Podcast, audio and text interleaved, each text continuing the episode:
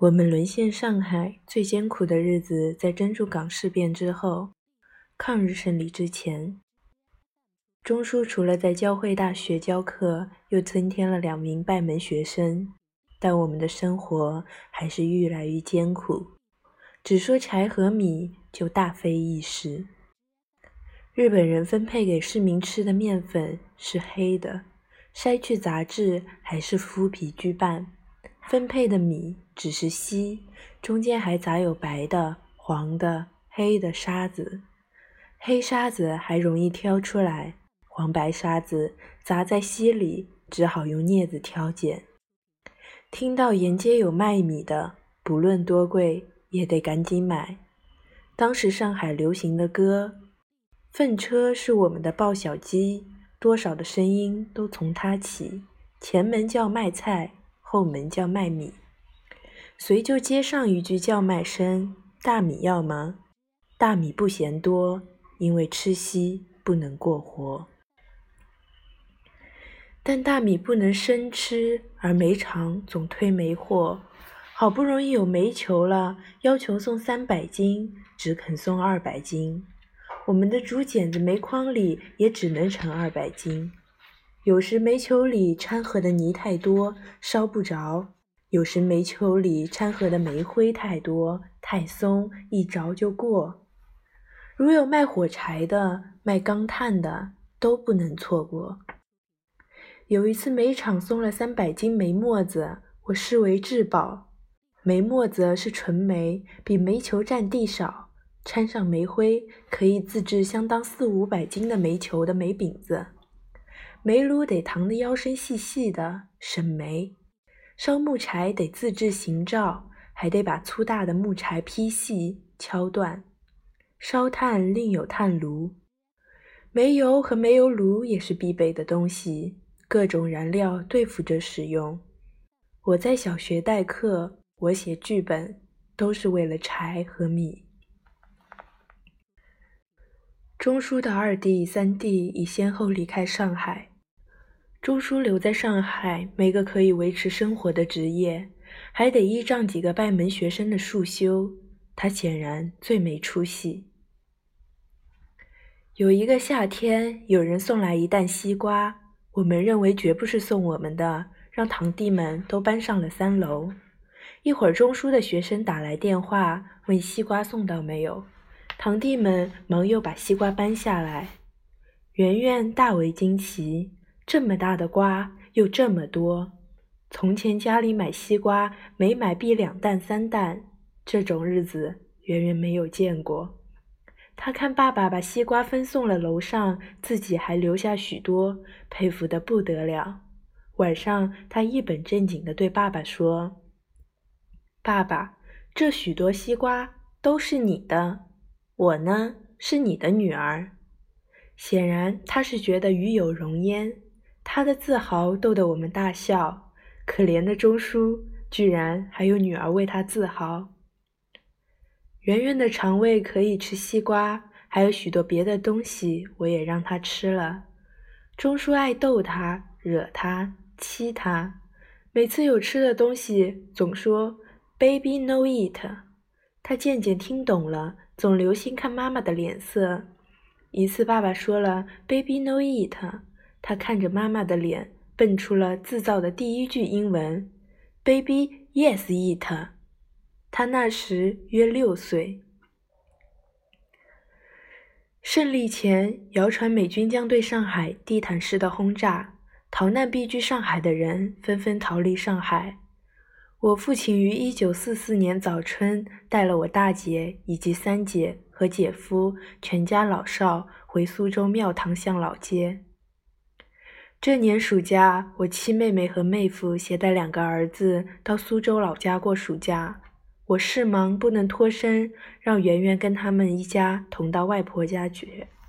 那时圆圆七周岁，在外公家和两个表姐、四个表弟结伴。我老家的后园已经荒芜，一群孩子在荒原里踢天弄井，指圆圆斯文。别人爬树，他不敢，站在树下看着。我小时特别淘气，爬树上屋都很大胆。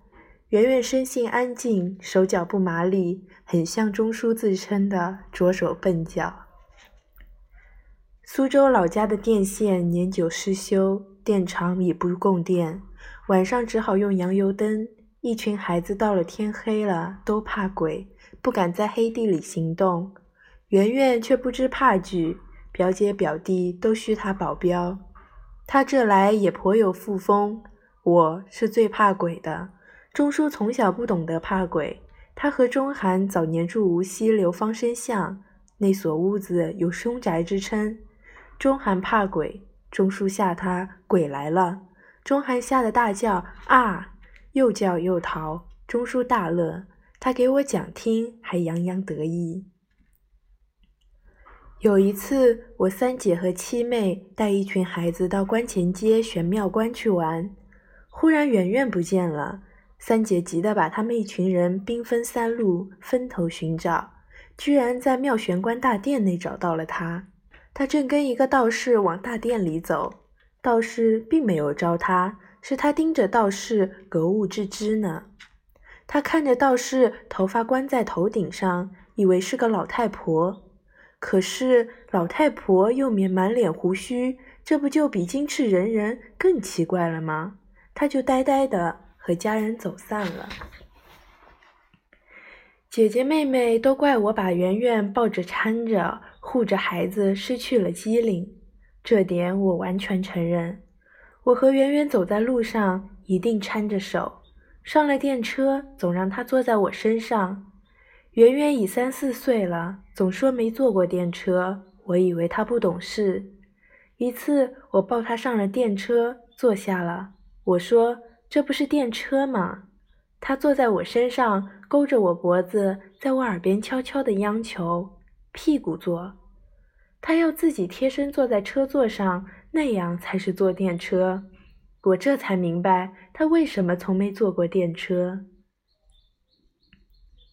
圆圆在苏州的一桩桩表现都带三分呆气，都不像我，而像钟书。圆圆这次离开苏州回到上海，就没再见外公。我爸爸于一九四五年三月底在苏州去世。抗日战争尚未结束，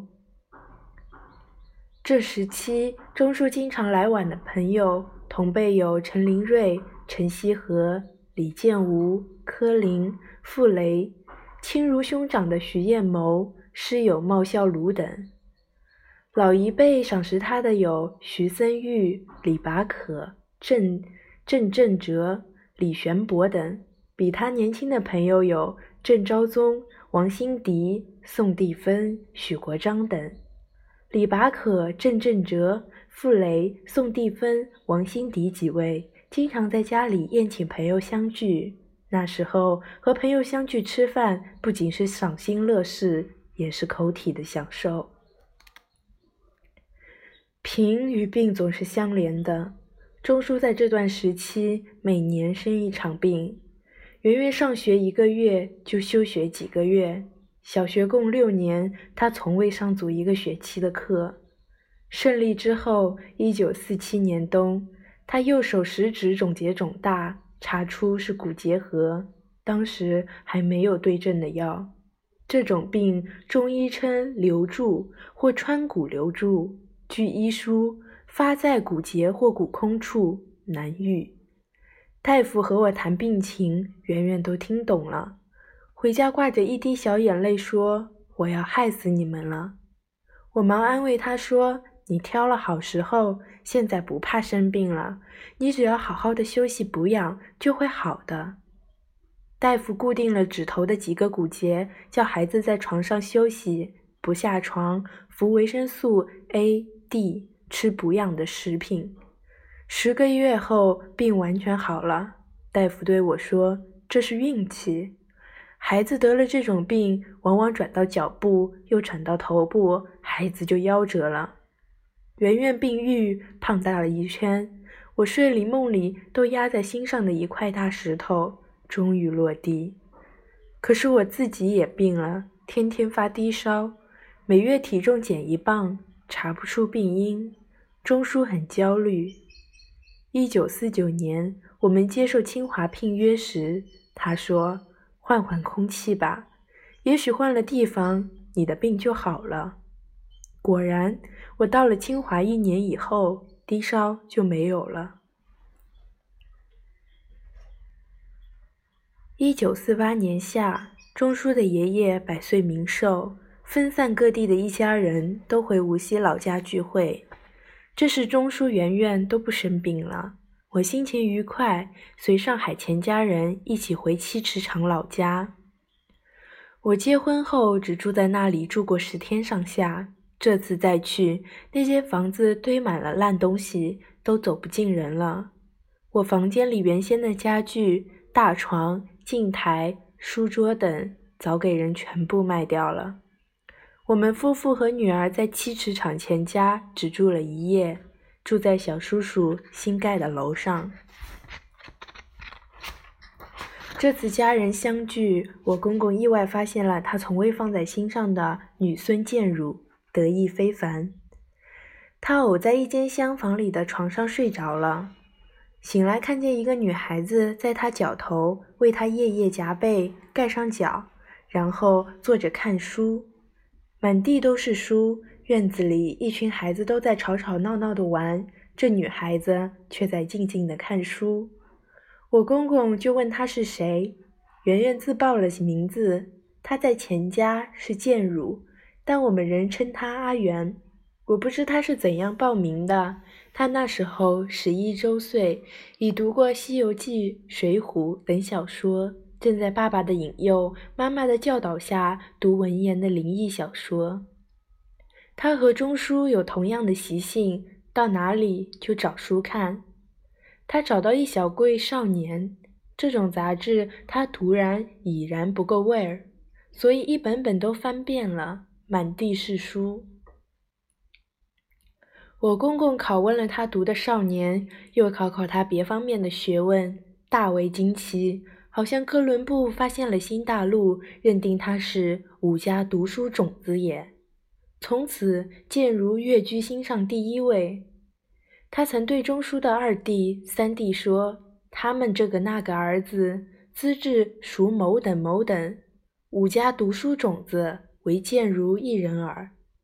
爹爹说话从不理会对方是否悦耳，这是他说话、写信、作文的一贯作风。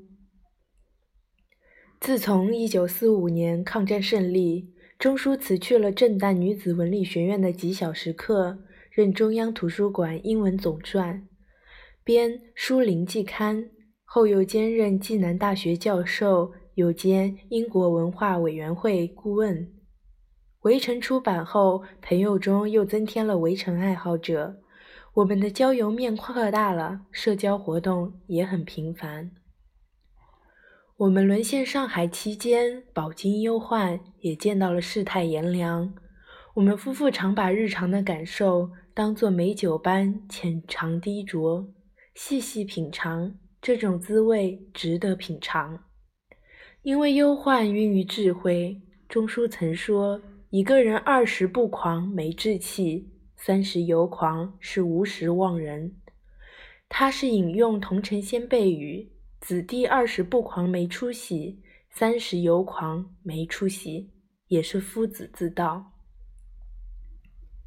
胜利后，我们接触了各式各等的人。每次宴会归来，我们总有许多讲究，种种探索。我们把所见所闻剖析琢磨，读通许多人、许多事，长了不少学问。朱家骅曾是中央庚款留因公费考试的考官，很赏识钱钟书，常邀请钟书到他家便饭，没有外客的便饭。一次，朱家业许他一个联合国教科文的什么职位，钟书立即辞谢了。我问钟书。联合国的职位为什么不要？他说那是胡萝卜。当时我不懂胡萝卜与大棒相连，压根儿不吃胡萝卜，就不受大棒驱使。钟书每月要到南京汇报工作，早车去，晚上老晚回家。一次他老早就回来了，我喜出望外。他说今天晚宴。要和疾风握手，我趁早溜回来了。胜利的欢欣很短暂，接下来是普遍的失望，接下是谣言满天飞，人心惶惶。钟书的第一个拜门弟子常请老师为他买书，不论什么书，全由老师选择。其实这是无限制供老师肆意买书，书上都有钟书写的《戒吃斋藏书》，并盖有《戒吃斋图章》。因为学生并不读，专借老师借阅的，不是借吃吗？钟书谪居上海期间，买书是他的莫大享受。新书、旧书，他买了不少。文化大革命中，书籍流散，曾有人买到借吃斋的书，寄还给钟书。也许上海旧书摊上还会发现借书斋的藏书，藏书中也包括写苏联铁幕后面的书。我们的阅读面很广，所以人心惶惶时，我们并不惶惶然。郑振哲先生。吴晗同志都曾劝我们安心等待解放。共产党是重视知识分子的，但我们也明白，对国家有用的是科学家，我们却是没用的知识分子。我们如要逃跑，不是无路可走，可是一个人在紧要关头决定他何去何从的，也许总是他最基本的感情。我们从来不唱爱国调。非但不唱，还不爱听。但我们不愿逃跑，只是不愿去父母之邦，撇不开自家人。我国是国耻重重的弱国，跑出去仰人鼻息，做二等公民，我们不愿意。我们是文化人，爱祖国的文化，爱祖国的文字，爱祖国的语言。一句话，我们是倔强的老中国老百姓，不愿做外国人。我们并不敢为自己乐观，可是我们安静地留在上海，等待解放。